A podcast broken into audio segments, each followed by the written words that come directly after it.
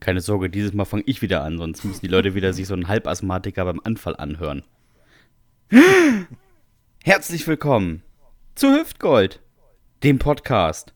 Folge 135 am 27. September 2022 und im jüdischen neuen Jahr 5783. Mhm. Es gibt ja so hunderte verschiedene Kalender, ne? Habe ich mal gelesen tatsächlich. Der Iran hat einen eigenen und irgendwie Ja, ja. so andere, andere Ja. Nationen. Teilweise, also ist es nicht so, dass irgendeine Nation mal bei den Olympischen Spielen nicht dabei war, weil sie einfach nach ihrem Kalender geguckt haben? Ja, die Russen, ne? Die Russen haben ja den julianischen Kalender. Damals hatten sie ihn noch, ich weiß nicht, wie es heute ist, aber damals hatten sie ihn noch und der ist so ungefähr einen Monat, ich glaube einen Monat zurück. ja, einen Monat zurück. Richtig Deswegen ärgerlich. heißt ja diese, deswegen heißt ja das bei denen immer noch Oktoberrevolution. Damals also, ne, äh, als, als Lenin sozusagen an, an die Macht kam. Aber das- die hat gar nicht im Oktober stattgefunden, sondern im November. Ha, Ja. Haben wir wieder was dazugelernt. Ist ja eine interessant. Bildungsveranstaltung interessant. hier, ne? Aber ich, Interessant. ich frage mich eher, wie das bei den Olympischen Spielen war, dass sie da alle äh, einen Monat rumge äh, olympikt haben und die Russen waren einfach nicht dabei und dann sind die einen Monat später angereist, alles war abgebaut. Also, Mhm. wer, wer fühlt sich dümmer? Die, die gesagt haben, und jetzt Russland und dann kommt keiner oder die, die anreisen, denken, warum sind denn hier keine Zuschauer? Und warum ist das Stadion verschlossen? genau. Das ist einfach auch brillant so. Ja, es gab ja damals wahrscheinlich überhaupt noch nichts, ne? Also wieder, also, also wahrscheinlich nicht so eine Standleitung oder so, was ich, dass die irgendwie Fernsehen übertragen haben. Das haben sie ja alles wahrscheinlich gar nicht gegeben. Ich glaube, das war so zu den, allerersten, äh, einer der ersten Olympischen Spiele noch. Also das war dann wahrscheinlich, haben die das irgendwann in der Zeitung zwar mitgekriegt, aber die, die kam erst einen Monat später in Moskau an oder so. Ne? Weißt du, gerade das Team losgeflogen, du kriegst die, die Nachricht, die Olympischen Spiele waren schon und denkst du, fuck, die sind gerade weg. Mega ärgerlich jetzt. Aber wir können sie auch nicht mehr zurückholen. Lassen wir sie mal anreisen. Und dann rütteln die da irgendwo in London an so einer Stadiontür. Hallo? Hallo, was ist denn los hier? Hallo? Stabhochsprung, wir haben die Stäbe mit. Bei der Akkreditierung standen die schon. Äh, Entschuldigung, ähm, hier ist ja gar keiner mehr. Alle Fahnen schon wieder abgehangen. Naja, naja, naja. Wer ist das eigentlich, der da schon so fröhlich vor sich hin palavert? Er ist der Harry Weinfurt des Podcasts, der Zonk der guten Laune, der einzige verbliebene Fan der BSG, Aktivist, schwarze Pumpe. Kennt man noch, ne? Hast du gegoogelt, ne? Nee, die kannte ich schon vorher. Er Ja, war, ich, war ich auch lange großer Fan von Dominik. große, großer Fan, ja, ist klar. Damals im Europacup, wer kennt's nicht? Er trägt seit letzter Woche einen Sprintfallschirm, aber er wird einfach nicht langsamer. 2005 erreichte er im Sparkassenforum Hoyerswerda eine unglaubliche Endgeschwindigkeit von 14 Stundenkilometern, bevor er in einen Geldautomaten einschlug. Motiviert wie Arno Dübel, das elfte Kind der Wollnies, das Stunt-Double von Bibi Blocksberg, der Robert Geist des Wortwitzes. Er ist das große Vorbild von Vera Intfen und Heike Makatsch. Im nächsten Jahr ist er bereits bekannt gegeben als Teilnehmer im Sommerhaus der Stars, das Dschungelcamp, Martin Rütters Hundeschule und das große Promi-Fußnägelschneiden. Mann, was so ein Wikipedia-Artikel alles bringen kann. Rasten Sie also jetzt sehr langsam aus, denn viel schneller wird er nicht sein. Wegen des Fallschirms halt. Der Schrecken des Ententeigs. In Helmstedt nennen sie nur den Mann mit der Heckenschere. Das Gespenst vom Gerüst. Dabei will er niemandem Angst machen, sondern hat einfach nur selbst welche. Der Freund aller Zahnärzte und Kieferchirurgen. Der beste Kumpel des Wirkstoffes Ibuprofen. Jetzt aber stellen Sie die Hörgeräte auf volle Lautstärke. Hier ist er, der Stützstrumpf der guten Laune, der Föderale, Dominik Bartels. Der Föderale vor Dingen. Was ist denn das eigentlich? Der Ich kann dir, ich kann dir sagen, ich habe die letzten 135 Folgen halt jedes Mal ein Adjektiv mit F genommen. Ach so. Und deswegen muss der Föderale, es bleibt nicht mehr für übrig, oder was? ja, und das mit dem Ibuprofen weißt du ja auch nur, weil du immer, wenn du bei mir bist, dir welche ausleihst.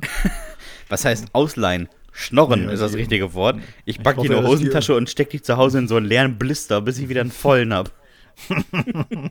Ich hoffe, dass ich die irgendwann wieder zurückkriege. Das ist ja Packungs, das ist ja mittlerweile schon. Sagt der Richtige. So, wer sitzt denn mir gegenüber? Sehr verehrte Podcast-Gemeinde. Auch heute hat der arbeitslose Heckenpenner sein RTL 2-Programm kurz unterbrochen, um hier bei uns zu sein. Einst galt er als größtes Talent unter den norddeutschen Kickboxern, aber vor dem ersten Training fand er seine Hose nicht und beendete daraufhin seine hoffnungsvolle Karriere als Kneipenschläger und Bodyguard für drittklassige Schlagergrößen. Nicht unerwähnt soll an dieser Stelle sein ehrenamtliches Engagement als dritter Kassierer im Verein Glucki Glucki Hahnkamm in Westerstede bleiben. Seit Jahren setzen sich die sechseinhalb Mitglieder für den Erhalt der alten Hühnerrasse westfälische Totleger ein. Sie sammeln Unterschriften, besetzen die stillgelegten Gleise am Westersteder Güterbahnhof und ketten sich vor dem Getränkemarkt an einen Einkaufswagen. Letzte Woche erst war er in der Opferberatungsstelle in Oldenburg, nachdem er auf der Treppe einer Bildungseinrichtung hinterrücks brutal angegriffen worden ist. Der oder die Täter ließen ihn schwer verletzt zurück. Es war reines Glück und purer Zufall, dass die Vorbeikommenden ihm halfen. Mit vereinten Kräften zerrten sie ihn von der Treppe weg in den Putzraum. Dort lag er wenigstens nicht im Weg. Aber diese gemeinen, von langer Hand geplanten Anschläge können ihn nicht stoppen. Er wird es durchziehen, gegen alle Widerstände, egal was man ihm noch für Steine in den Weg legen wird. Nichts, wirklich nichts kann ihn aufhalten. Auf seinem Weg zum Klassensprecher. Abends weint er sich manchmal in den Schlaf und schmiegt sich sanft an Ede, seine Stoffeule, die er zum 21. Geburtstag bekommen hat. Ede vor allem. Und seitdem nicht mehr aus der Hand gibt. Er war der erste Junge aus Teneva, der es bis nach Oldenburg geschafft hat. An seinen Nasenhaaren haben Rapunzels Freunde den Aufstieg geübt. Er ist. er ist und bleibt eine lebende Legende bei den Pfadfindern von 1999. Machen Sie Appläuse und stimmungsvolles Gemurmel für den einzigartigen Sebastian Hahn. Yay. Weißt du, ich, dass du über meine Nasenhaare sprichst, Alter. Jemand, dem die Borsten aus dem Gesichtserker lugen, als hätte er sich eine Bürste über die Lippen gelötet. Wirklich. da spricht er über meine Nasenhaare. Ja, aber das sind wenigstens Stoppel, verstehst du? Das sind richtig starre Stoppel. Stoppel. Ja, Starre Stoppel vor allem. Da kannst du, das ist, die, kannst, da kannst du sozusagen, da kannst du was abhobeln mit. Ja, wirklich. Wenn Dominik in der Nase bohrt, dann klingt das immer, als wenn man sich auf so einer ollen Fußmatte die Schuhe abstreift. Ich kann auch gar nicht, so zum Beispiel Koks schniefen geht bei mir gar nicht. Ich habe so, ich habe so dolle, borstige Nasenhaare, bleibt dass die Tischplatte, die Tischplatte bleibt danach total zerkratzt. Ne? Ja, das haben ja so Italiener auch nicht gerne, weißt du, wenn du dann so ihre Tischplatte zerkratzt. Ah, Dominik. Schniefen. Ich muss sagen, ich hatte ein erlebnisreiches Wochenende. Ja, du warst, äh, äh, wir können es ruhig mal sagen, du warst äh, auf Hochzeitsreise. Also nicht du, also nicht deine Hochzeitsreise, sondern es hat jemand geheiratet, hat dich eingeladen. Ja. Und äh, derjenige hat dann aber auch gedacht, so, ich heirate auf jeden Fall sehr weit weg von, von Sebastians Wohnort. Ja, Also muss möglichst- ich hatte das möglichst Gefühl, ich hatte so das weit Gefühl weg. der Gastgeber Ja. hat gesagt, wenn ich weit genug weg hei heirate, dann muss Kommt ich, er dann lade ich ihn nicht. ein, aber die Wahrscheinlichkeit, dass er kommt, ist gering. Ja. so, und ich habe mir er, gedacht, hat, er, hat, er nee, nicht, hat er nicht mit dir gerechnet, ne? nee. ich habe das die Essensauswahl gesehen und habe gesagt, nee, ich komm. Mir doch egal, wo du heiratest, ich fahr los. nee, äh, die Hochzeit hat tatsächlich stattgefunden in Rust. Was ja, ähm, bekannt ist dadurch, dass da äh, 80% von Rust ist ja der Europapark in Rust. Und ähm, wenn ich weit weiß, wo Rust liegt, von Westerstede aus gesehen am exakt anderen Ende von Deutschland. Äh, das heißt ungefähr 750 Kilometer Anfahrt für eine Hochzeit. Kann man mal machen. Ähm, und ich kann sagen, die Hochzeit war schön. Glück- Glückwunsch schon mal ans Brautpaar, auch in meinem Namen. Und ähm, es gab aber so einige Sachen, die, die mir aufgefallen sind, die ich glaube auch nur Leuten passieren wie dir und mir, Dominik. Ich habe am Buffet des Frühstücks, also am Frühstücksbuffet gestanden und schenke mir gerade heißes Wasser ein für den Tee und stehe neben so einem Automaten, wo man Kakao zapfen kann. Und mich guckt ein ungefähr Fünfjähriger an und ich gucke ihn an und stelle diese Kanne ab und dann faucht er mich an. Also, faucht, faucht. Ich stand einfach da und ein Fünfjähriger macht plötzlich. Alter, was ist mit dir denn los, ey? Und ich muss sagen, ich, ich denke mal, ich bin einem Fünfjährigen überlegen, aber ich hatte kurz Angst. Also ich hatte wirklich kurz Panik. Ich glaube einfach, dass der Fünfjährige, der war Maschinenimitator. Der hat Ja, einfach, weißt du, so die, der hat so die Sprühsahne nachgemacht von diesem, von diesem Kakaoautomat. ja, oder er dachte, er ist eine Katze. Also eins von beiden muss auf jeden Fall gewesen sein. Das wäre natürlich auch eine Möglichkeit, dass er wirklich sich äh, äh, hineinversetzt hat. in so, in so ein Tier. In so ein Tier. Aber Aber ich- er auch gesagt hat, ich, ich bin im falschen Körper geboren, ich bin eigentlich eine Katze. Aber ich kann sagen, ja auch ich habe für ne? mich rausgefunden, ich werde auf jeden Fall nicht gerne angefaucht beim Frühstück. Von Nee, also Fremden. Ich glaube, ich, ich glaub, das wäre auch nicht so mein Ding, ehrlich gesagt. Nee. Und dann ähm, Hast du, hast du ihm eine gescheuert oder was hast du gemacht? getreten, weil das, also, das muss man auch mal sagen an die Leute, die Ja. irgendwie jemanden am Buffet hauen, immer in Regionen, die von einem T-Shirt abgedeckt werden. Denn da entstehen am stimmt. langsamsten blaue Flecke und man fällt als Gegner erstmal nicht auf. Das stimmt. Also wenn man jemandem so von unten Leberhaken gibt, der sackt zwar in sich zusammen, aber du kannst immer sagen, ey, weiß auch nicht, was los war. aber, Ja, schlecht geworden wahrscheinlich. ja, aber du hinterlässt auf jeden Fall keine Spuren. Ne? Das weiß man Zu viel, immer. zu viel Melone gefressen, der Fünfjährige. Kann ich auch nichts für. Richtig. Muss die Eltern mal ein bisschen aufpassen da. Was ist denn das hier überhaupt? Und dann äh, war ich am, äh, noch vor der Hochzeit, wir hatten morgens relativ lange Zeit, das ist immer erst als nachmittags, war ich im Wellnessbereich des Hotels und du weißt, ich liebe Sauna. Also ich bin wirklich großer Fan davon. Das Einzige, was ich nicht mag, sind, dass da auch andere Menschen sind. Ja, das ist immer. Das ist wirklich, das ist eine textilfreie Sauna, ist ja, pff, ist ja kein Ding. Sitze mit meinem Handtuch, kommt einer in die Dampfsauna, sagt so Hallo, setzt sich mir gegenüber, breitet so sein Handtuch aus, setzt sich drauf und dann hat er einfach die ganze Zeit angefangen, an seinem Sack zu ziehen. Also, als würde er ihn ausbreiten wollen. Und ich saß ihm ja genau gegenüber und er saß so das war wahrscheinlich. Alter, das hat nicht, der hat nicht gezogen, da war ein Knoten drin. Ja, wirklich. Der war da so am Rumfummeln und irgendwann gucke ich ihn so an und er guckt mich an und ich war so, geht's? Und er sagt einfach, ja. Und macht auch einfach stumpf weiter. Es hat ihn halt überhaupt auch gar nicht gejuckt, dass ich da war. Nö, bei mir ist in Ordnung. Ja, für mich nicht. Kannst du auch, das ist das Ding irgendwie so ausgebreitet wie so ein Fallschirm, den du dann nochmal zusammenrollen musst. Alter, ey. Kommen Leute auf die Idee, das immer in so, ein, so eine Wellness-Einrichtung zu machen. Mach das doch beim Duschen. Oh, du hast aber immer so ein Glück, ne? Du hast immer so ein Leute, komischerweise. Ich Ja, habe immer das Gefühl, die, die warten extra drauf, dass du da reingehst. Und dann kommen diese ganzen komischen Leute immer nur dahin, wenn du. er ist wieder da. bist. Rein da. Ja, rein, los. Bernd, du zuerst. Dann kommt der Herbert, dann kommt der Jürgen. Und zum Schluss gibt Klaus ihm den Rest. So. Richtig. Klaus, du weißt, beim Vorbeigehen immer mit dem Sack am Bein entlang streifen. Falte den schon mal aus, dass sie auch und pull schön die groß ist. Pool dir die komischen Kugeln aus der Kimme. Und dann, weißt du, Und schnipp die durch die Sauna. genau. Leg die hin dann und dann immer so, schön wie beim Tischfußball. Tung, tung. Liebe Grüße an alle, die uns beim Essen hören, auf jeden Fall. Ja, auf jeden Fall. Aber vielleicht habe ich auch gedacht, ähm, der konnte das vielleicht einfach nicht im Zimmer machen, denn auch dieses Hotel hatte wieder das, was auch du so, so gerne hast: ein Bad mit Fenster zum Zimmer. Ja, also was das für eine Erfindung ist, habe ich immer noch nicht verstanden. Wirklich. Wer hat Bock darauf, irgendwie seinen Partner würdelos vorgebeugt auf dem Klo das große Latinum rauspressen zu sehen? ich, das ist doch wirklich, ich weiß nicht warum. Und, das muss man auch sagen, echt mega schönes Hotel, ne? Hat das Brautpaar super alles organisiert, keine Frage. Aber eine Badtür, die eine Schiebe Schiebetür ist, aus so einer Lamellentür, die gar nicht verschlossen ist, ist halt auch keine Badtür. Wenn du da kacken gehst, riecht das nach zwei Sekunden auch bei geschlossener Tür im ganzen Zimmer nach Wurst. Soll denn sowas? Du machst dir Gedanken. Geh doch einfach auf das Öffentliche im, im Foyer. Einfach, ich mach einfach unten bei dem Sackzieher in die Sauna. genau. Hier, willkommen im Sohlebad. Und los Und wenn, er geht's. dann, und wenn er dann fragt, geht's? Ja. Bisschen schwierig, bisschen schwierig heute. Frühstück war, war ein bisschen ballaststoffreich, aber du, warte, es geht gleich. ja. Wenn du, an, wenn du, wenn du anfeuerst, krieg ich es vielleicht auch hin. Also, ma- mach mal. Und mir tut der Arm noch so ein bisschen weh, weil ich vorhin dem Kind so einen Leberhaken gegeben habe.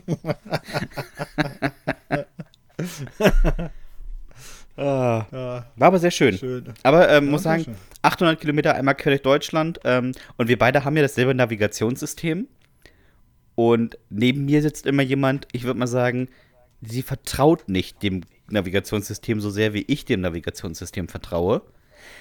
Ich muss aber zugeben, ich habe auch kurz an dem Ding gezweifelt, als wir um ungefähr ja, 17 Uhr in Köln von der Autobahn geführt wurden an einem Wochentag, um eine Abkürzung durch die gesamte Kölner Innenstadt zu nehmen. Und auch da war in mir kurz der Gedanke, ich weiß nicht, ob das eine Abkürzung ist, wenn ich hier jetzt durch die Innenstadt gondel. Aber anderthalb Stunden Stau umfahren. Siehste? Mann, Mann, Mann. War ich selbst überrascht. Ja, aber man muss Vertrauen haben. Auf jeden Fall, auf jeden Fall. Das ist immer gut.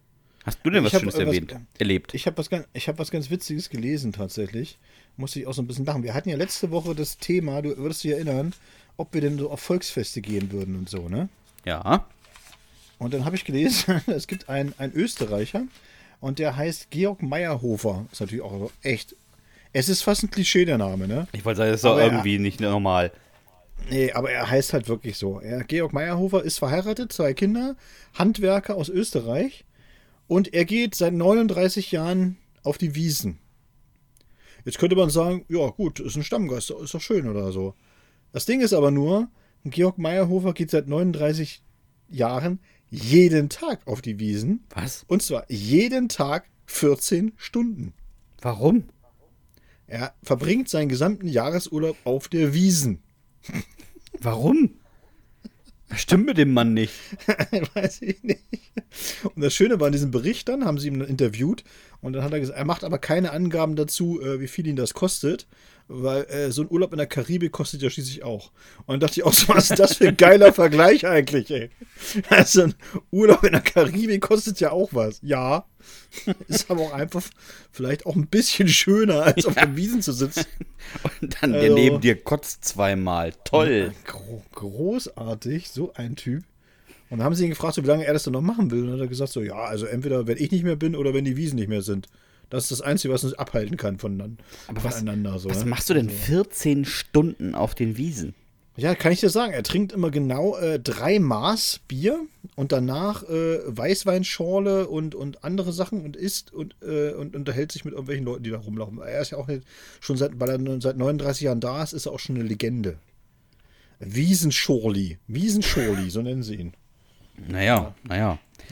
Und jetzt äh, hat er da irgendwie hunderte Fans auf der Wiese. Nee, die, also äh, die gesamte Belegschaft kennt ihn da wohl schon und hast du nicht gesehen. Und dann, naja, haben es auch so ein paar andere, ein paar andere interviewt, die haben sich dann auch ein bisschen schwer getan, dann da äh, was Positives in die Kamera zu sagen. So, der eine saß dann so da und meinte dann so, ja, nee, muss man, also, ja klar, wenn man, muss halt jeder selber wissen.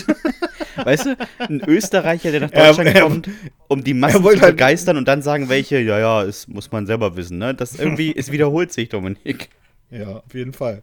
Er ist auf jeden Fall auch ein gefährlicher Österreicher, muss man sagen. Ach, herrlich. Ich habe diese Woche was gelesen, äh, wo ich auch so ein bisschen an dich gedacht habe. Und zwar, hast du schon mal von der äh, Tanganjika-Lachepidemie gehört? nee. Ich lese dir das mal ganz kurz vor. Ich finde es ganz interessant. Am 30. Januar 1962 brachen drei Schülerinnen einer Mädchenschule in Kashasha am Westufer des Viktoriasees in Lachen aus, ohne damit wieder aufhören zu können. Mhm. Innerhalb kurzer Zeit wurden 95 der 159 Schüler im Alter von 12 bis 18 Jahren davon angesteckt, sodass die Schule am 18. März geschlossen werden musste, da ein regulärer Betrieb nicht mehr aufrechterhalten werden konnte. Und jetzt merkt ihr das Datum 18. März. Als die Schule am 21. Mai wieder öffnete, waren noch immer 57 Schüler, aber keine Lehrer betroffen, was zu einer erneuten Schließung bis Ende Juni führte. Alter, also ich hatte auch schon mal in der Schule einen Lachanfall, ne? Aber ich sag mal so, die ging einfach weiter. Ich kann dir sagen, diese Lachanfälle äh, breiteten sich 90 Kilometer aus und 48 von 154 Schulen waren betroffen und die mussten alle zwischen dem 10. und 18. Juni irgendwann schließen. Das ist ja krass. Alter, wegen Lachen. da hätte mein Lehrer einfach einen Schlüssel bunt geworfen und dann wäre es vorbei gewesen. Ja, vielleicht. Auf jeden Fall. Aber es gibt ja, aber es gibt ja so Situ- Situationen, ne, wo man eigentlich nicht lachen darf. Und dann fängt, fängt irgendeiner an zu giggeln und so weiter und du kannst dich einfach nicht mehr. Du kannst einfach nicht mehr unterdrücken. Ja, stell dir vor, Das das, ist einfach wär- so das wäre bei der Queen-Beerdigung passiert, dass irgendeiner von den Staatschefs da so einen Gag macht und so ein Armin Laschet sitzt da rum und kann einfach nicht aufhören zu knickern und sitzt so wackelt irgendwo in der Menge während da vorne alle singen und irgendwie traurig sind und einer. er sitzt in der achten Reihe wie so ein Plüschmonchichi und, und wackelt, so, wackelt so vor sich hin, weißt du? Er ist so, ton, er ist so tonlos und dann so langsam so.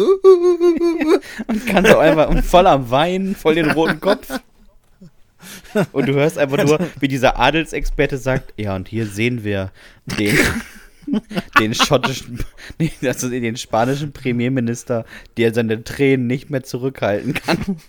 Und nur er weiß, worüber er lacht. Oh, herrlich. Ah, da muss ich ja auch so lachen. Da haben wir dann immer so, beim ZDF war ja dann auch immer so eine, es war ja auch immer so eine äh, äh, Königshaus-Expertin oder irgendwie sowas und so. Ganz ne? komischer Beruf.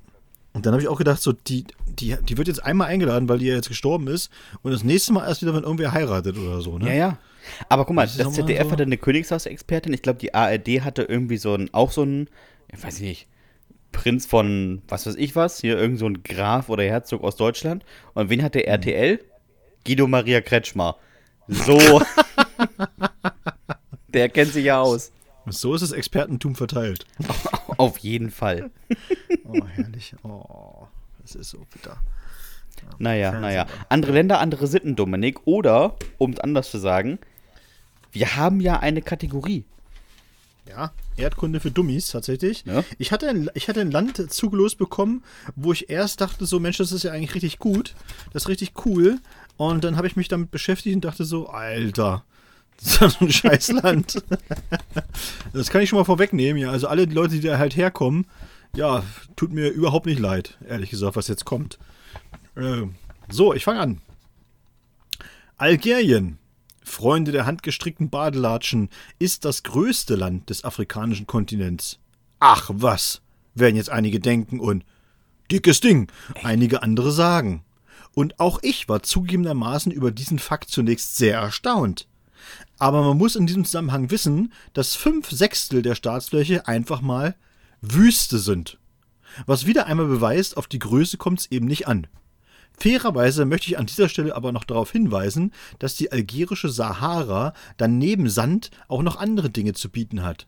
Zum Beispiel Bodenschätze wie Gold, Erdöl, Mangan, Kupfer, Eisen, Uran und in diesen Zeiten nicht ganz unwichtig Gas.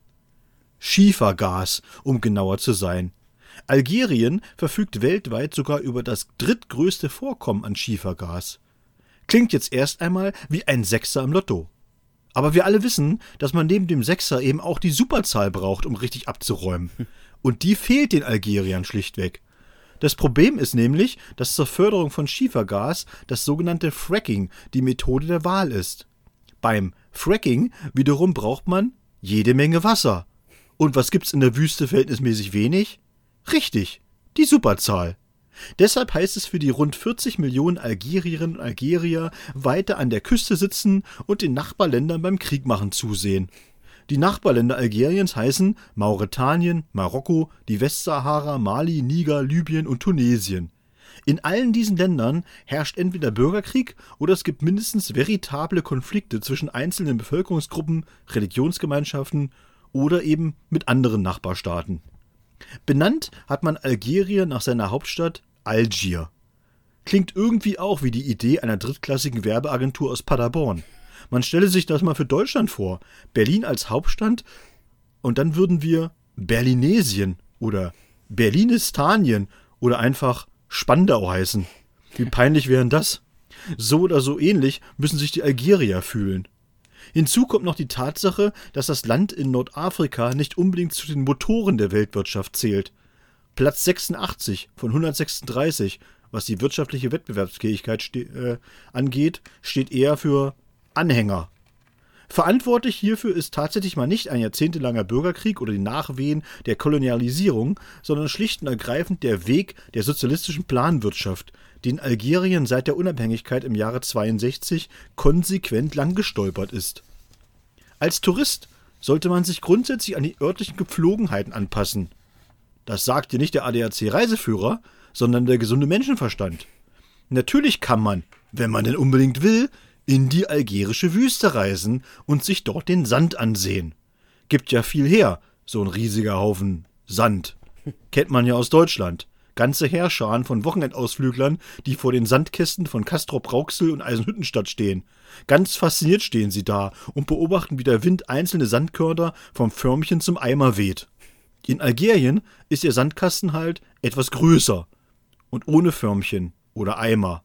Und natürlich ohne Arne Torben, der mit seiner Schippe dem im Weg stehenden Karl Friedrich den Schädel spaltet. In der algerischen Sahara werden die Besucher nicht mit einer Schaufel bedroht, sondern mit dem Tod.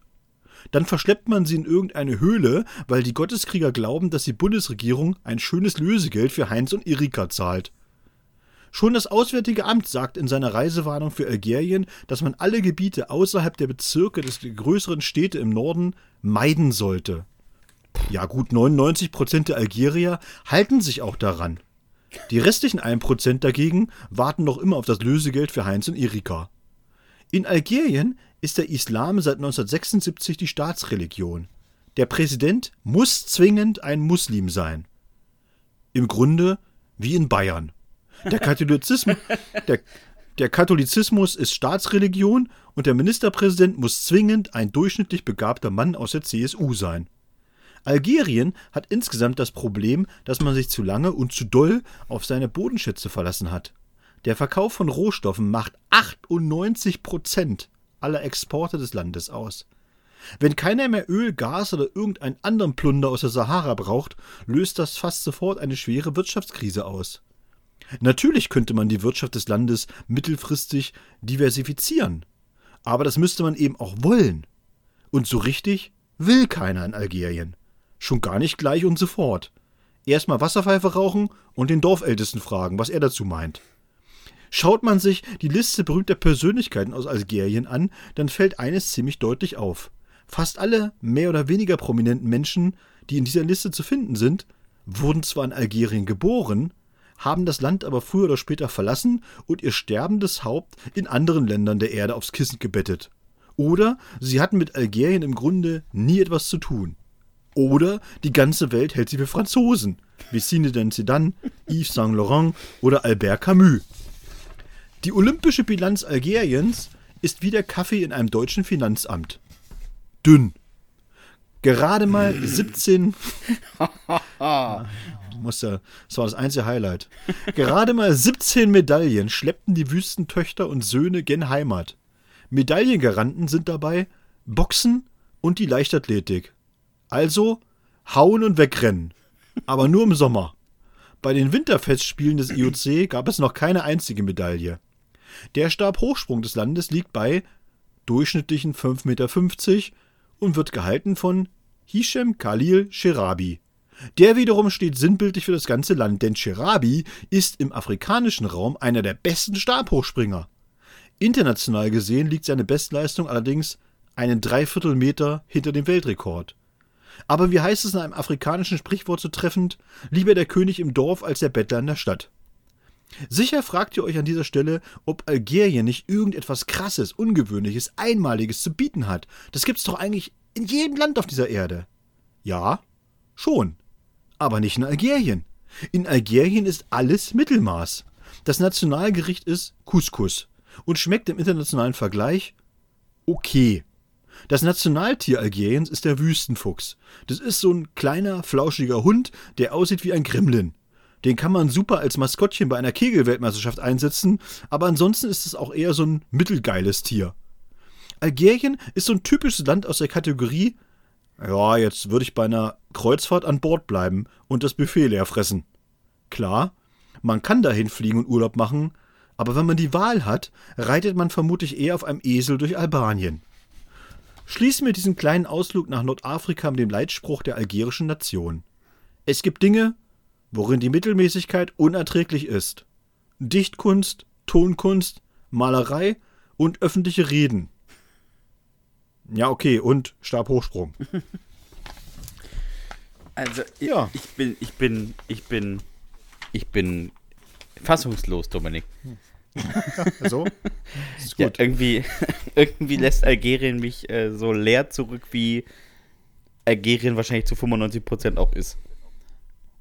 Es ist wirklich so. Ich habe also verzweifelt gesucht nach irgendetwas, aber äh, es ist wirklich. Die hatten irgendwann mal äh, den, den größten Mann der Welt, der ist mittlerweile aber auch tot. Also es ist irgendwie so. ja, ich weiß auch nicht. Es ist so ein Land, Algerien das ist vergänglich. Es ist einfach, es liegt einfach so da, weißt du? Aber es ist das größte ist- Afrikas, also das hat mich tatsächlich überrascht. Ja, aber das ist ja wie eine Fußmatte im, Hoch, im Hochhaus, so, weißt du? Liegt da halt. Ja. Ja. Kann auch, kann auch die größte Fußmatte sein, aber es ist einfach eine Fußmatte halt. Dann hoffen wir einfach, dass du für in zwei Wochen ein bisschen mehr Glück hast. Ja, ich muss mehr Glück haben. Ich Also habe äh, mal eben schnell den Globus meiner Oma auf den Tisch gewuchtet und würde ihn jetzt drehen. Und sobald Herr Bartels Stopp sagt, äh, landet mein Finger auf einem Land und dieses Land wird er dann in zwei Wochen äh, vorstellen. Ich drehe, sage er aber Stopp. Ja, ich muss mich jetzt mal konzentrieren, damit da was Vernünftiges rauskommt. Mhm. Mm, Stopp. Das ist Venezuela. Die haben ja gerade auch eine Menge Probleme im Land. Ja. Minimal. Aber es ist Da zumindest weiß, nicht Algerien. da, weiß ich, da weiß ich aber zum Beispiel, dass die, dass die Dreisprung, die Dreispringerin Rocha, dass die wirklich richtig gut ist. Die einzige Frau, die, äh, glaube ich, äh, immer regelmäßig über 15 Meter springt im Dreisprung. ja, aber es ist halt auch nur Dreisprung, ne? Also. Ja, es ist halt auch nicht so eine richtig geile, äh, muss man auch mal sagen, ne? Nee, wirklich so nicht. drei, du denkst immer so bei Dreisprung, denkst du ja immer, was sind das für Leute? Ha haben die beim Weitsprung keine Chance gehabt? Jetzt machen sie Dreisprung oder was ist das, ne? Das ist doch, ist doch, oder? Das immer Kommt so ganz so vor, ne? ungelenk irgendwie aus. Ich weiß auch nicht. Das ist, das- ich finde, das ist genauso eine Disziplin wie Hürdenlauf. Was, was ne, Hürdenlauf, all- alle, alle, die beim Sprint irgendwie nicht weiter, dann stellen sie sich irgendwelche Hürden im Weg oder was? Was Ja. ist denn? Ich verstehe das immer nicht, weißt du? Ja. Äh, da, laufen, da laufen sie dieselben Strecken nochmal, nur mit Hürden. Doch- Manchmal laufen sie auch das? 10 Meter mehr. Ja, die Männer haben 110 Meter Hürden, das stimmt. Ja. Aber es gibt ja auch diese 400 Meter Hürden und 400 Meter normal laufen. So. Und dann denkt man so, warum macht ihr das nicht? Also, warum müsst ihr nochmal über die Hürde springen? Ich hab's. Äh, das ist wie dieses, wie dieses Hindernislaufen, das habe ich auch noch nie verstanden. Nee, wirklich nicht. Man läuft 3000 Meter und springt sechsmal in so einen Wassergraben Ja. rein. Warum? damit, du halt, damit du halt auch 2900 Meter lang nasse Füße hast. Irgendwie. Ja, das ist wirklich, super ne? ärgerlich. Und du denkst, ist doch eh schon so ein, so ein scheiß, scheiß Lauf, weißt du? Ewig lange. Die Füße schwitzen schon, wenn du ankommst und dann auch noch das. Also ganz, also ganz, Ah, ganz seltsam. Es gibt, es gibt schon komische Disziplinen, einfach muss man mal sagen. Ne? Auf jeden Fall. So, man weiß ja, bei manchen weiß man ja tatsächlich, wo es herkommt, ja. Dass man sagt, okay, Diskus ist natürlich auch so, wo man sagt, was hat so ein Diskus eigentlich noch jetzt in, der, in im 21. Jahrhundert für eine, also was hat er noch für eine, Nimm, was hat er für einen Mehrwert ein eigentlich, so ein Tablet. scheiß Diskus oder so im Grunde genommen, ja. Aber da weiß man ja zumindest ja, früher haben sie das halt mal gemacht oder so, ja. Oder auch im Speerwerfen. Ja. Gut. Ist die Frage, Aber, wann, wann kommt E-Sport dazu? Also wann sehen wir Wii Bowling bei den Olympischen Spielen? Ja, aber es gibt ja tatsächlich, ich habe ja so einen guten, äh, äh, einen, einen guten Kollegen, so, äh, der an der Ostsee mit mir mal Volleyball gespielt hat, hier, Michael. Schöne Grüße an dieser Stelle, wenn er uns hört. Äh, der ist Kameramann tatsächlich und ähm, der ist regelmäßig auch bei den Weltmeisterschaften im E-Sport irgendwie, äh, da fährt er nach, äh, nach Ostasien, weißt du? Hier so Japan und sowas und so, ne? Und der hat mir das mal erzählt, also du kannst dir das nicht vorstellen, die spielen da irgendwie so Sachen und dann, da ist ein ganzes Stadion voll. Das ist kein Witz. Ja. Da kommen drei, da kommen 30.000, wie zu so einem, wie zu so einem Länderspiel, kommen 30.000 Jugendliche und flippen völlig aus, weil sie auf der Leinwand irgendwie sehen, wie ihre Stars da irgendwie die Avatare durch die Gegend schubsen. Ja, wer hat, der Äh, kann. also, also, also von daher ist deine Vermutung jetzt einmal nicht, ist nicht völlig äh, irrational. Kann dem demnächst irgendwann passieren, dass auch dann äh, das auch olympisch wird mal. Ja. Ja. Einfach mal die Stille genießen, ne? Wie BMX fahren und sowas. Ja. Ja, wir haben, du, wir haben jetzt auch schon so lächerliche Sport an wie Baseball dabei, also oder Softball. Also ähm, können wir auch E-Sport zulassen. So, ich drehe mal wieder den, äh, den Globus meiner Oma und du kannst Stopp sagen, so, dann weiß ja- ich mein ja. äh, Land für nächste Woche. Du bist ja auch noch dran, stimmt. Ja, gut, äh, dann sage ich jetzt mal jetzt Stopp. Das ist Kenia. Kenia. Kenia. Voll geil. Kenia. Du hast es gelesen, ne? Ich hab's gelesen. El Eliot Kipchoge, Hm. 2 Stunden 01 ja. in Berlin-Marathon. Also, man muss ja mal sagen, der ist ja den Halbmarathon unter einer Stunde gelaufen, was ja einer Geschwindigkeit von über 21 km/h entspricht. In unserem Fitnessstudio gehen die Laufbänder nur bis 20 km/h. Der könnte bei uns gar nicht trainieren. Nee.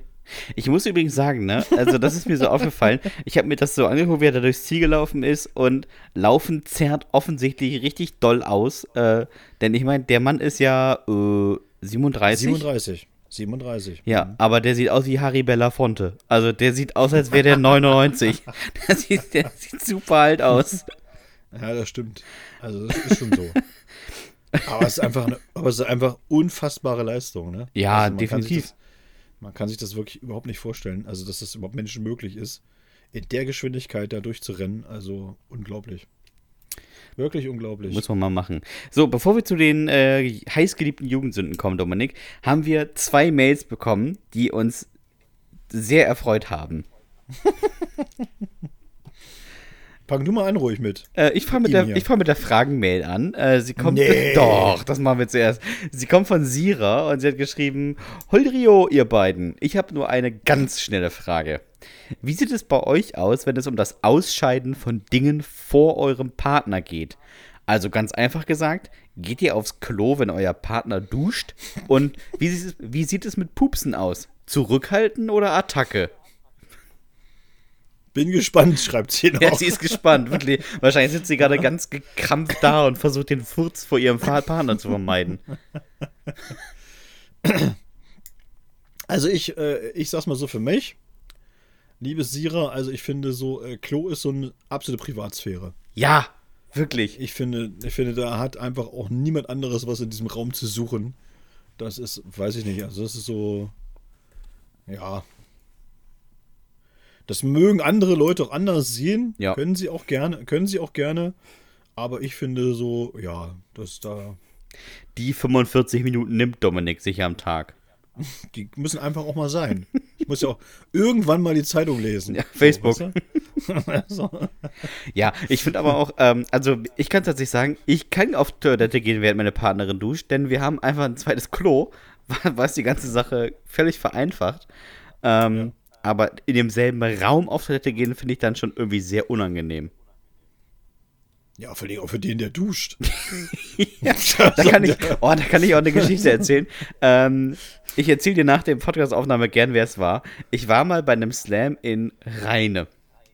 Ja. An sich schon immer eine Reise wert. Rheine kennt man ja. Das liegt zwischen Dings und Bums. Und mhm. da war ich untergebracht, wie das früher beim Slam so übrig war, üblich war, beim Techniker. Ja? Mhm. Und ähm, da war nicht nur ich untergebracht, sondern auch ein paar andere Slammer. Und ich bin morgens duschen gegangen und hatte das Bad abgeschlossen. Und kennst du diese Badtüren, die von außen haben, die dann so ein, das ist so ein, so ein Ding, wo man im Prinzip mit einer Münze das Teil wieder aufmachen kann? Ja. Das ja, Schloss. Hm. Ich duschte, es klopfte jemand und ich dachte mir, Alter, ich dusche. Wird ja wohl zu hören sein vor der Tür und meinte, ist besetzt. Und dann hat jemand mit einem Schlüssel oder mit einer Münze diese Tür geöffnet, sich aufs Klo gehockt und aber sowas von ein Ei gelegt. Der hat aber vom allerfeinsten Bob in der Bahn gesetzt, während ich hinter diesem Duschvorhang stand und einfach 25 Minuten lang geduscht habe, um den Geruch im Wasserdampf von mir fernzuhalten. Und dann denkst du auch so, Alter, ey, ich schlaf nie wieder bei irgendeinem Techniker. Für mich ein No-Go. Warum hast du nicht einfach die Dusche auf Massagestrahl gesetzt und dann einfach mal rausgehalten? Schön rein, so. Wie auf so einer Demo oder jemand aus dem Bad gekerchert. Genau, los, ab jetzt hier. Nee, äh, tatsächlich, weiß ich nicht, ist mir in dem Moment gar nicht eingefallen. Ähm, ich stand einfach nur fassungslos unterm Wasserstrahl und habe gehofft, dass es vorbeigeht. Ah, herrlich. Nicht zu empfehlen. Ja, nee, das stimmt. Nee. Aber wie, wie stehst du zum, äh, zum voll die intime Frage, vor dem Partner pupsen? Ja, wenn sie es vermeiden lässt, finde ich, äh, gehört sich das auch nicht. Ja, ich meine jetzt nicht aber Arsch ins Gesicht halten und gib ihm. Nein, das meine ich, mein ich auch nicht. Also, wenn sie es vermeiden lässt, nicht, aber wenn es nicht anders geht, dann ist es halt auch mal so. Ja, also. und ganz ehrlich, ne, wir müssen jetzt mal mit dieser komischen romantischen Vorstellung aufräumen von so Paaren, die sagen, ja, wir sind 25 Jahre zusammen und wir haben noch nie voreinander gefurzt. Bullshit. Erstens, nachts lässt sich das nicht vermeiden. Und zweitens, sowohl Frau als auch Mann lassen ab und zu so ein heißes Gas am Arsch vorbei fließen und sagen dann, oh, es riecht komisch, ist von draußen reingezogen. Ja klar, Stefanie, durch die Dreifachverglasung ist der Geruch ins Wohnzimmer eingedrungen und hat versucht, die Borsten aus der Nase zu kirchern. So ein Kram, wirklich. So. Damit haben wir es auch geklärt. Ja. Man muss sich nicht ins Gesicht furzen gegenseitig, aber man, was raus muss, muss raus. Es bringt ja auch nichts, wenn du 30 Jahre in so einer Beziehung Bauchweh hast, wo du aufgebläht bist wie Benjamin Blümchen. Ich gehe mal kurz auf den Balkon. Es soll regnen heute noch. Richtig, und dann schlagen die Scheiben von außen. genau. Und draußen hörst du dann die ganze Konstruktion vibrieren, weißt ja, du? Wirklich. Ich kenne jemanden, kann ich auch noch kurz zu der Geschichte erzählen. Ich kenne jemanden, der ist in eine Wohnung gezogen, wo vorher irgendwie zehn Jahre so ein Typ gewohnt hat. Und mhm. dieses Haus, äh, aus Dachgeschoss, äh, und dieses Haus hatte angrenzend die Terrasse, so eine, ja, wie so eine Art Dachterrasse der Nachbarn. Und das ist ja, Häuser stehen ja immer nur so drei bis oder so sechs, sechs Meter auseinander oder sowas. Und er ging an seinem ersten Tag, bevor er einzog, wirklich ins Bad und machte das Dachfenster auf. Und die Nachbarn, die noch nicht wussten, dass er da jetzt wohnt, haben einfach richtig laut gesagt: Oh, jetzt kackt er wieder. Und sind reingegangen. da muss man auch sagen: Alter, da hatte der Vormieter aber auch mal einen richtigen Ruf. demonstrativ oh. die Terrasse verlassen. Komm rein, Hildegard, das hält doch keine Sau aus. Jetzt geht das wieder los. oh, sehr, sehr schön. Ja, dann haben wir noch äh, äh, tatsächlich eine Mail bekommen. Ich weiß gar nicht richtig warum. ich weiß auch nicht. Ich fand sie aber schön. Nee, ja. Aber Marvin hat sich mal die Zeit genommen, uns zu schreiben und hat da geschrieben: Ja, hallo, höre euren Podcast nicht. Will aber sagen, Rippenbruch, Hüft, sonst was und Rückenschmerzen oder Verbrennung. Habt ihr alles verdient. Genau wie Zahnschmerzen, ihr Mimosen. Gruß, Marvin. Ja. Danke, Marvin. Gut, gut, Marvin. Das ist mal. Äh, aber du hast ja immerhin die Zeit genommen, äh, dir das alles anzuhören mit unseren Gebrechen. Ja, also da musst, da musst, du schon mal intensiv reingehört haben, weil das sind ja so mehrere Sachen eigentlich, äh, äh die vorkamen.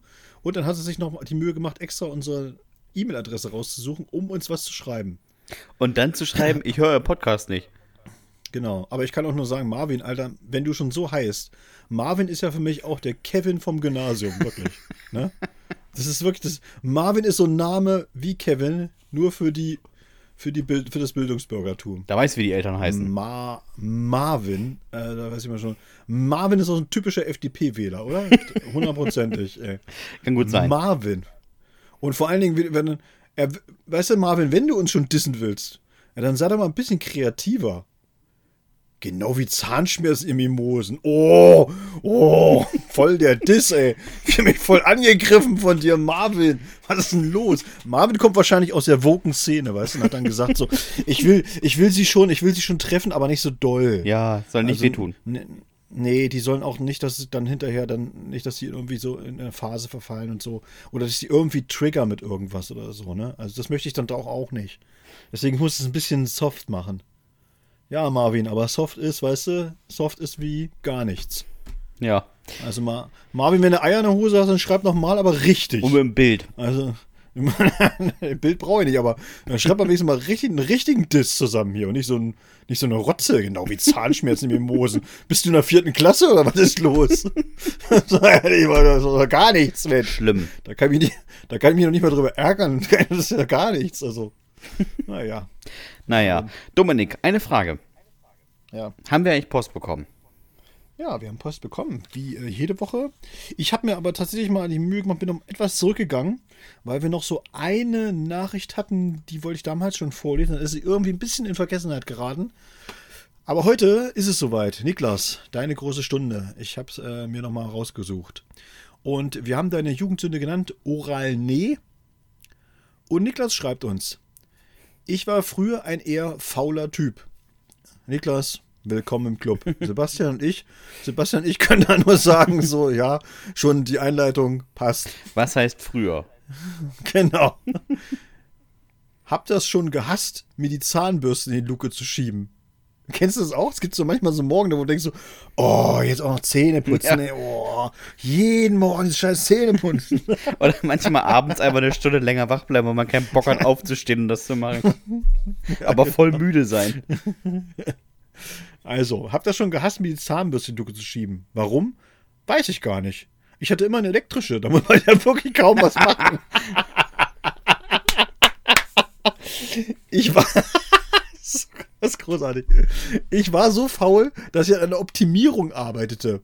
Ich feilte von einer normalen Zahnbürste etwas weg, bohrte einen schmalen Spalt in den Griff, füllte diesen mit Kleber und montierte meine Erweiterung dann an das passende Gerät. Die Stichsäge meines Vaters. Alter. Vorsichtig ließ ich das Sägeblatt in den Griff gleiten und wartete, bis das getrocknet war. Dann drückte ich vorsichtig den Schalter der Stichsäge. Ich weiß nicht, ob ihr mal mit einer Stichsäge hantiert habt, aber es war mir persönlich nicht möglich, langsam zu putzen. ich stimmt, die ist nicht stufenlos regelbar. Die sägt einfach los. Die ist an oder aus. Genau, also machte ich es ganz vorsichtig und hielt gut Abstand. Dann jagte ich mir die Bürste das erste Mal am Zäpfchen vorbei und es klang im Bad wie eine Mischung aus Porno und Exorzismus. ich würgte und stöhnte so vor mich hin und dachte nur, ja, da musst du jetzt durch. Dann hielt ich mir die Stichsäge wieder in den Mund, drückte zu und ich spürte schnell einen Schmerz. Ich riss die Zahnbürste aus dem Mund und guckte in den Spiegel. Hä? Hä? Wo waren meine beiden vorderen Schneidezähne? Die waren sauber nach hinten geklappt. Oh. Hättet ihr gedacht, dass mir der Zahnarzt diesen Unfallhergang glaubt? Nein? Hat er auch nicht. Ich habe dann gelogen und gesagt, ich habe mich geprügelt mit einem Jungen mit kleinen Händen.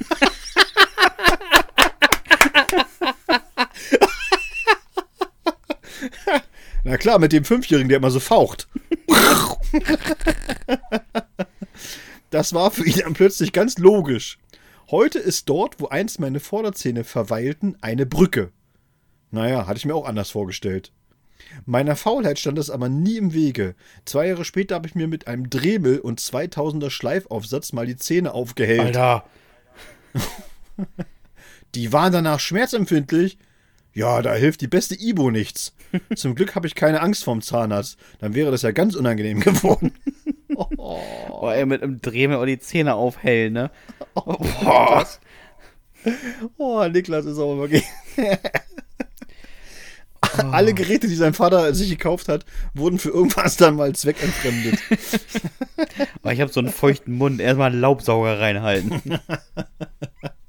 Das muss aber, da muss maschinell gehen. Das muss maschinell gehen.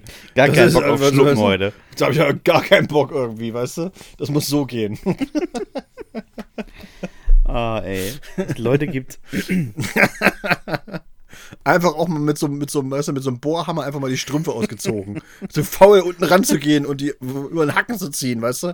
Es muss so gehen, mit so einem, mit so einem Bohrhammer. mit so einem Bohrhammer. Schön, einfach mal schön so. die Hornhaut vor den Füßen geknattert. Einfach mal so runtergeflext, die Dinger. so, Strümpfe sind weg. Ja, wenn, wenn dann die Frau nach Hause kommt und sagt, oh, neue Tischkreissäge, aber erzähl das nicht Niklas. Dann hat er wieder die Idee, was zu machen. Genau. so. Melanie hat uns geschrieben und Melanies Jugendsünde haben wir genannt Imkern für Arme. In unserem Gartenhaus gab es mal ein Bienennest. Ich war so circa 14 Jahre alt und fand Bienen waren super interessant, denn die produzieren ja Honig der Sommer neigte sich dem Ende entgegen und ich befürchtete, die Bienen würden draußen erfrieren. Also ging, äh, ich ging also ins Gartenhaus, nahm einen großen schwarzen Müllsack, stülpte ihn so gut ich konnte über das Bienennest und riss es vom Deckenbalken. Dann trug ich den gut verschnürten Sack ins Haus, brachte ihn in das Arbeitszimmer meines Vaters, öffnete ihn und rannte panisch raus. Mehrere Probleme hatten sich gerade eröffnet. Das waren keine Bienen, das waren Hornissen. Hornissen werden nicht gerne umgesiedelt. Viel weniger als Umsiedlung an sich mögen Hornissen Umsiedlung in großen schwarzen Müllsäcken. Und Hornissen hassen Arbeitszimmer. Mein Vater machte am Abend die Tür auf, guckte eine Sekunde rein und schlug sie wieder zu. Und dann musste die Feuerwehr kommen. Die haben sich das aber auch nur durchs Fenster angeschaut und gemeint, dass denen das zu gefährlich wäre. Da müsste ein Profi ran. Ein Imker erklärte sich dann bereit, die Hornissen inklusive Nest zu entfernen.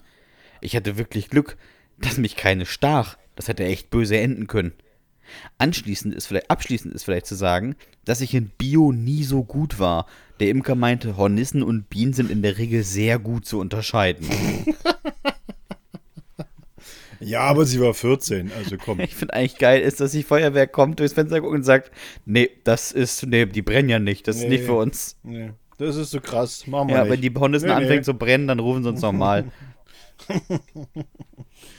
Ruf, ruf den Niklas an, vielleicht hat er mit einer Stichsäge, da kann vielleicht was, weißt du? aber wir Richtig. gehen da nicht rein. Niklas, Niklas holt die auch mit dem Laubsauger da raus, keine Sorge. ja, genau. So. Jörn hat uns geschrieben und wir haben es genannt, riechst du den Schmerz? Moin, moin, ihr Bagaluden. Meine Jugendsünde führte dazu, dass ich monatelang mit einer Nase rumlief, die einer Kartoffel schlechte Laune verbreitet hätte. Aber fangen wir von vorne an. Mit 14 hatte ich einen richtig knackigen Pflaumschnörres. Ich sah absolut schlimm aus. Ein Gesicht wie ein Streuselkuchen, überall aus meinem Körper sprießende Haare, ich war schon fast 1,80 Meter groß, hatte aber noch immer die kraftvolle Stimme eines Achtjährigen auf Anabolika.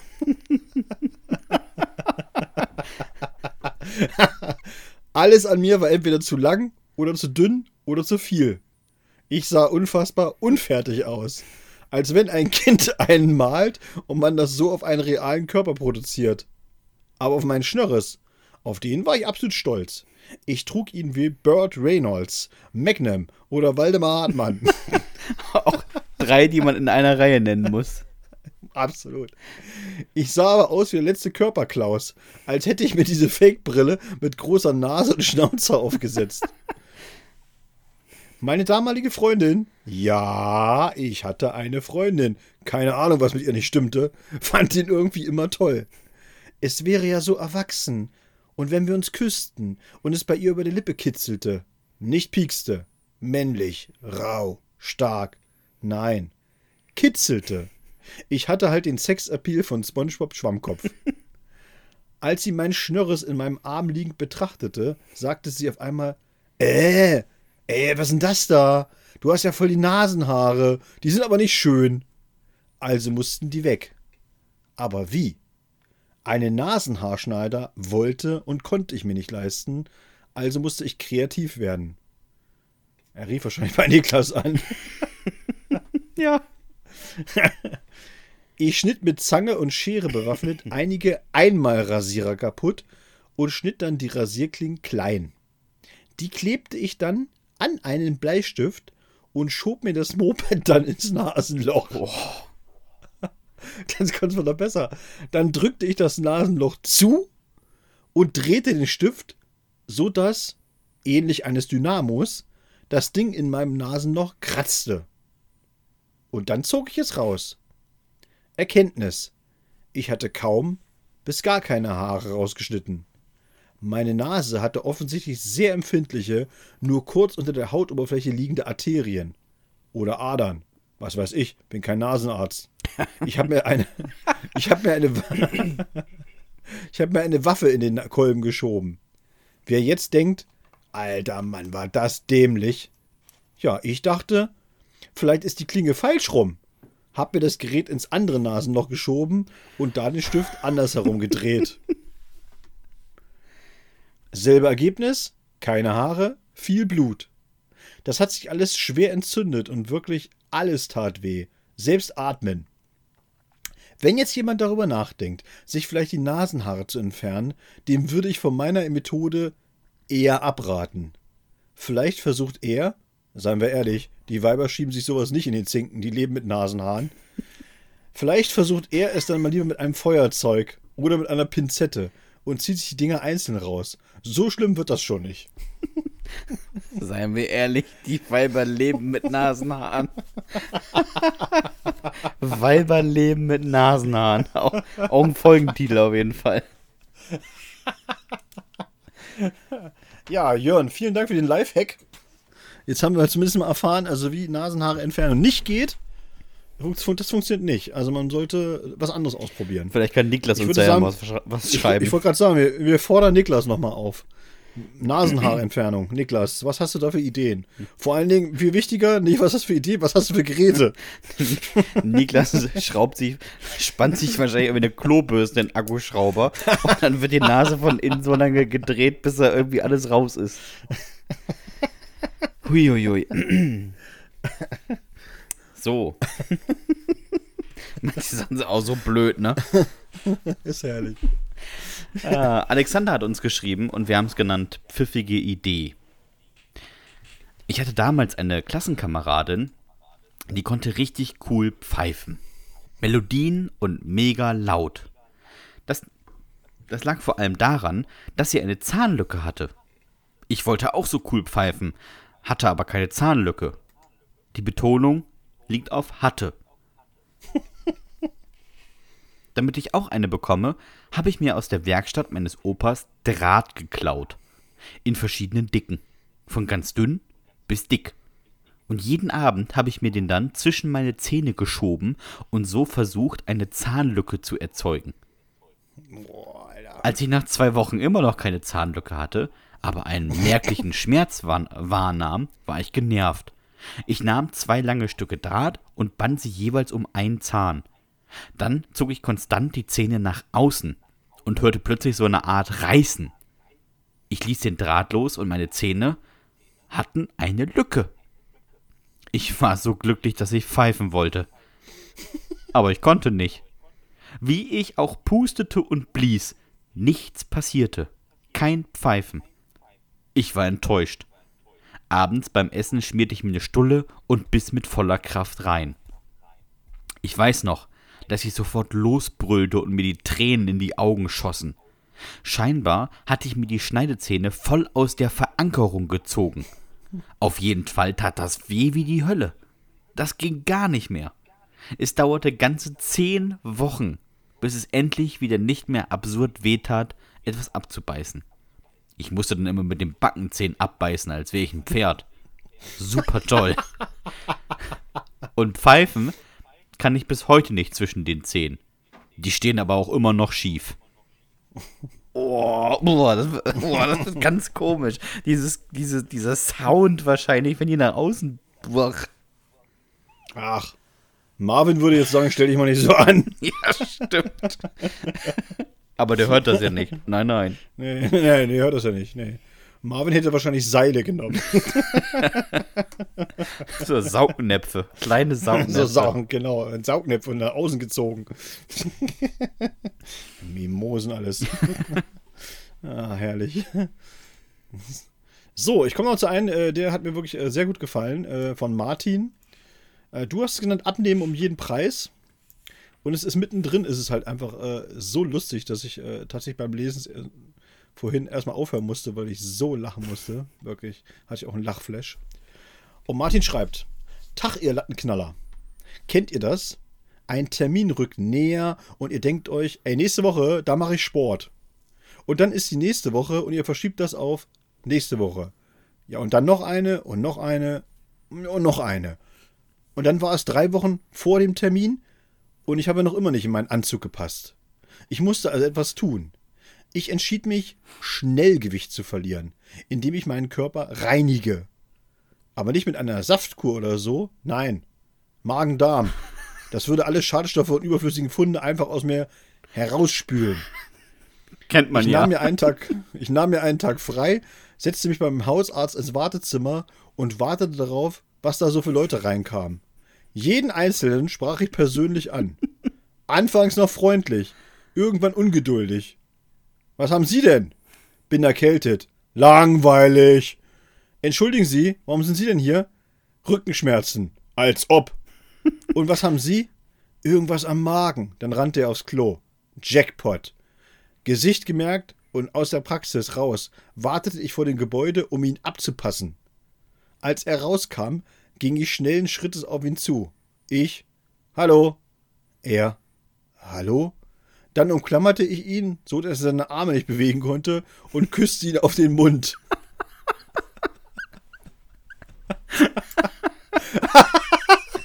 Ja, genau. Dafür schäme ich mich bis heute. Er flippte fast aus, als ich versuchte, mit meiner Zunge zwischen seinen Lippen zu kommen und zitterte wie ein Aal.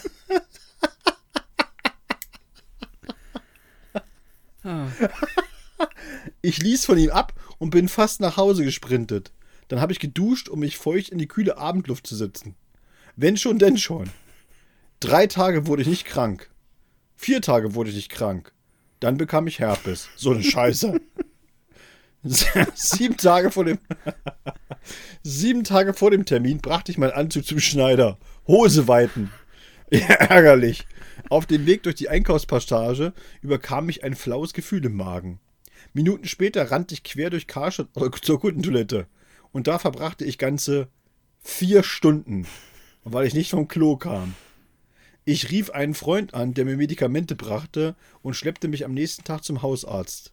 Ja, na ja, das hatten wir vor kurzem schon mal. Also so ein Herren hier, den hat's genauso umgehauen. Ganz, ganz seltsam.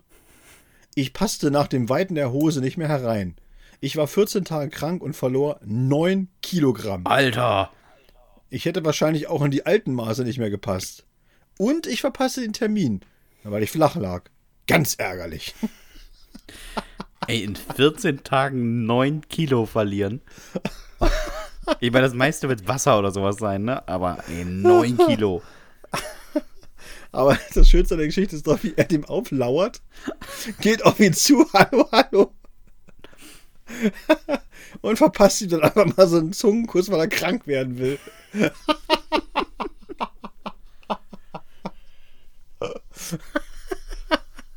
Oh Mann, Martin, ey. Ich habe schon viel gehört, aber das ist wirklich. Sehr dumm. Oh, so was Absurdes. Vor allem, wie er die alle anquatscht, weißt du? Was haben sie denn? Erkältet. Langweilig. Rückenschmerzen, als ob. Ja. Ah, so, kommen wir zur letzten Jugendsünde des, der dies, dieswöchigen Folge. Herrgott. Und sie kommt von Khalid und sie heißt Dicke Backe. Bonjour, ihr Feudel der Leidenschaft. Alles klar. Bonjour. Als großer Fan eurer Podcast-Kunst muss ich natürlich auch eine Jugendsünde zum Besten geben. Schauen wir einige Jahre in die Vergangenheit, schmeißen wir den DeLorean an und reisen in das Jahr der hässlichen Frisuren und Klamotten. 1999. Ich sah aus wie ein türkischer DJ Bobo mit Haargelsucht.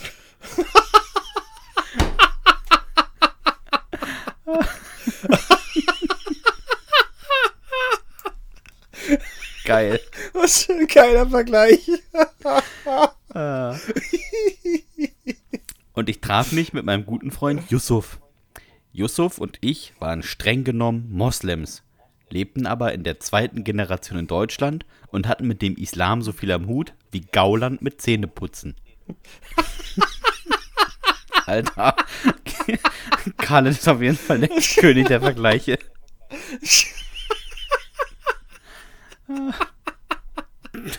Das müsste, müsste ja, Kali, das müsste wirklich mal einer irgendwie im Bundestag raushauen. Das wäre so geil, so, weißt du? Ich sag mal so, die AfD hat mit Haushaltspolitik so viel zu tun wie, wie Herr Gauland mit Zähneputzen. Das wäre so geil, stell dir das mal vor, die Gesichter. Ich würde es so abfeiern. Ja, Ordnungsstrafe. Aber Ja, auf jeden Fall egal. mitnehmen. Und dann einfach zum Präsidenten, ja, schreiben Sie es auf den Deckel. Ja, Kommt gleich noch einer, warte. ja genau.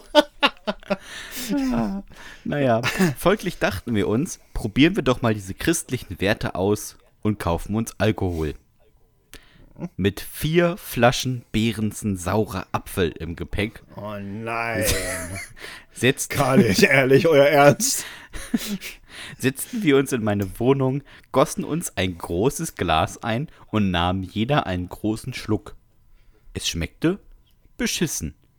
Aber wir wussten sofort, was die Deutschen daran fanden. Also Glas leer machen. Und dann noch eins. Und dann brachen wir die zweite Flasche an. Dann die dritte. Komischerweise wirkte der Alkohol gar nicht sofort, sondern schlagartig.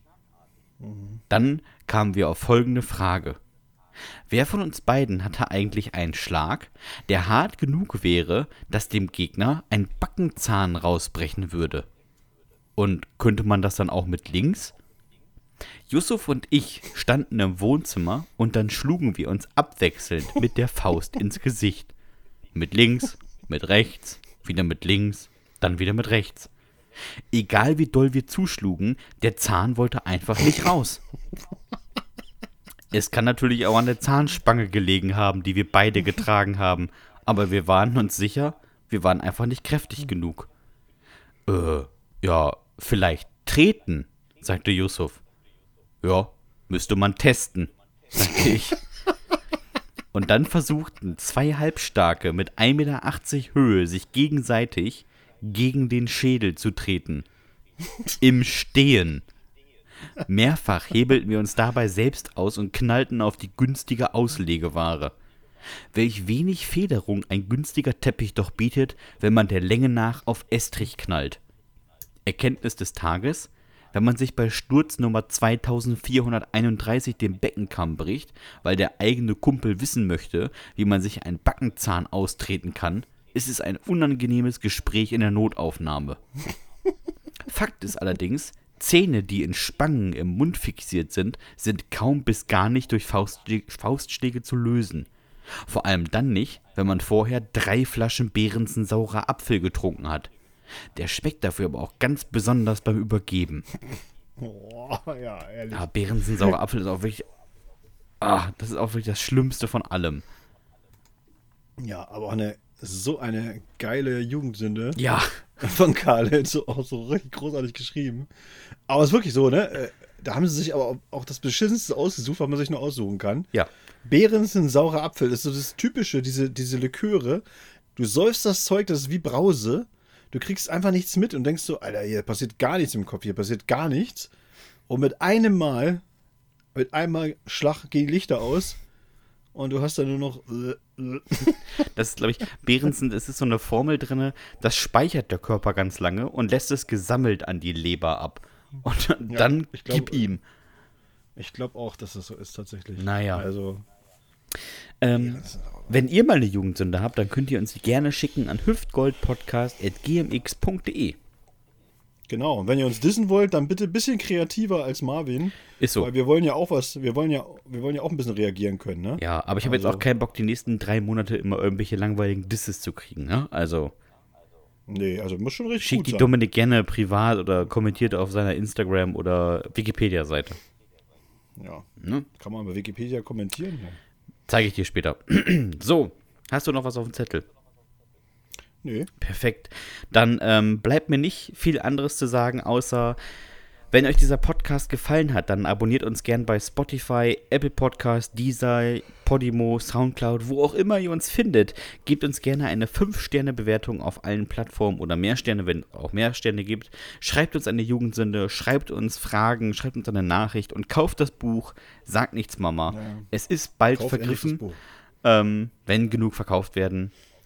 Alles für den guten Zweck. Der ganze Erlös geht an die SOS-Kinderdörfer weltweit. Kein Scherz, ist wirklich so.